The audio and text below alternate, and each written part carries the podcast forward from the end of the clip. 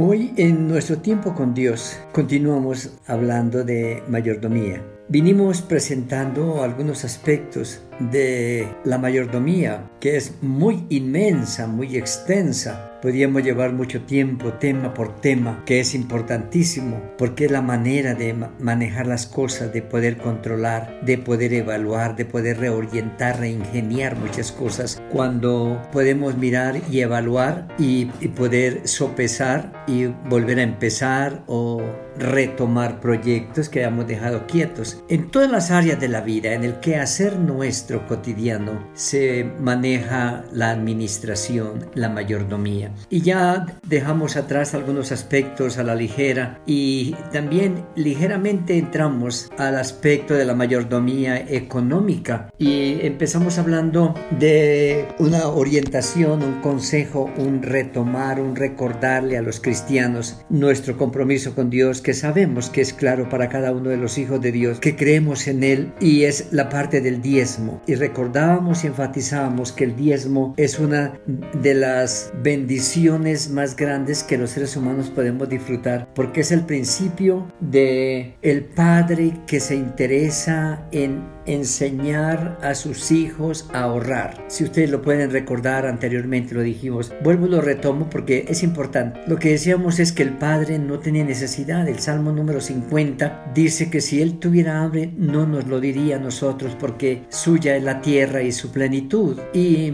también el, la palabra del Señor en, el, en, los profetas menores, eh, el profeta Ageo está diciendo, mía es la plata y mío es el oro. Por lo tanto, no es que Él tenga necesidad, los necesitados somos nosotros. Y dijimos que lo que Él hace es guardar lo que nosotros traemos para ahorrar y Él empieza a multiplicarlo en una forma maravillosa para sostenernos en los momentos en que tengamos época de vacas flacas, momentos de desempleo, momentos de dificultades. Seremos sostenidos y nunca pasaremos hambre y nunca seremos avergonzados porque Él nos sostendrá con los bienes de su casa y con el ahorro que hemos hecho por tiempo a través de nuestra fidelidad con el diezmo. Y continuando, hablábamos que el diezmo debe ser el rubro número uno en nuestros presupuestos. En segundo lugar, el, el segundo rubro es el ahorro inversión, el ahorro inversión. Y vuelvo a, retomar el punto de partida del 10%. Hablamos del 10% del diezmo porque es un, un, un qué supremamente importante para definir el resto de los rubros que vamos a manejar. Solamente mirando un 10% que quedamos para el Señor, nos quedan ah, el 90%. Y con el 90% entonces podemos empezar a mirar cómo podemos manejar de 10%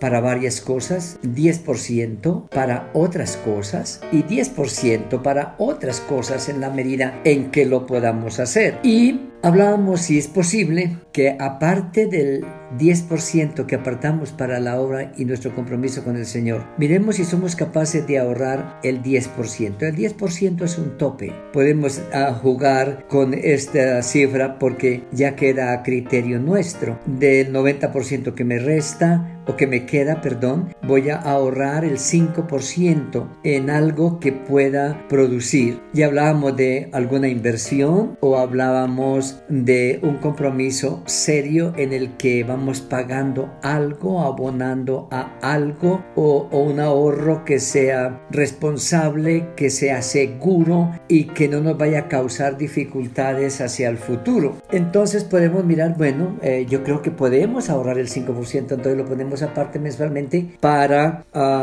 ir guardando o ir pagando algo que nos va a representar una inversión seria hacia el futuro. Si podemos, el 10 sería el, el tope, 10 sería el, lo máximo. Por lo tanto, miremos. Uno puede mirar, preguntar, sopesar y luego invertir. Se llama ahorro quieto en una entidad responsable o ahorro o ahorro inversión. Invierto en tal cosa para poder guardar y tener algo para el futuro. El número 3 entonces ya empezamos a trabajar con lo que son los compromisos. Compromisos. Y en esos compromisos tenemos que mirar lo que son los compromisos fijos. Hay cosas que no, cosas que no podemos evitar, que no son de nuestro control, son cosas impuestas, por eso se llaman los impuestos, por ejemplo. Un impuesto es algo ajeno a mi voluntad. Al adquirir algo, entro en un compromiso de esa índole, que son los impuestos. Entonces uno debe pensar que debe separarse un rubro para los impuestos. En esto se llaman uh,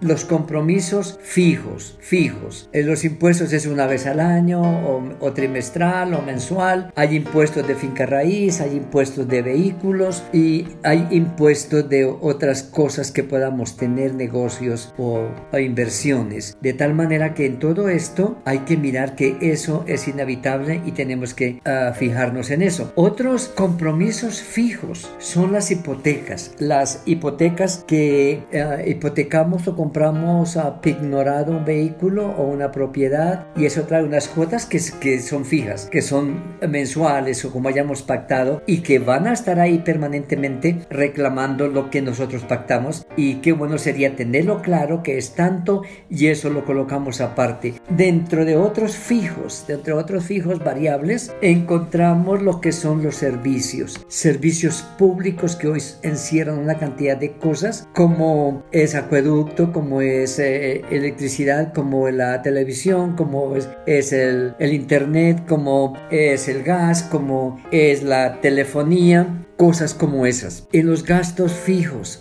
gastos fijos variables, también tenemos lo que es uh, la renta a veces. Si no tenemos propiedad, tenemos que pensar que hay que pagar un arriendo y ese arriendo puede ser tanto y se presupuesta dentro de los ingresos, uh, pensando que al siguiente año puede subir un poco. Todo eso no se puede evitar, eso se sale del control porque forma parte de lo que es nuestro estilo de vida, nuestra manera de vivir. Dentro de eso mismo también tenemos que ver los compromisos fijos con variables como es la educación. En la educación a veces a preescolar, primaria, bachillerato, universidad, grados, posgrados, a uniformes, cuadernos, una cantidad de cosas que encierra la educación y también nos toca mirar eso y de pronto colocar aparte algo para eso. Tenemos también que mirar que hay algo fijo, variables como es la seguridad social. La seguridad social pues nuestra empresa coloca una parte pero también hay descuentos. Si trabajamos independientes, tenemos que tener y mirar que eso nos toca a nosotros y que es parte de nuestro presupuesto. Y en ese mismo de compromisos podemos mirar lo que son los seguros. Hoy en día es importantísimo tener un seguro contra todo riesgo, uh, seguro familiar, seguro de la vivienda, seguro del vehículo, que en algún momento de cualquier circunstancia adversa tenemos de dónde echar mano y quién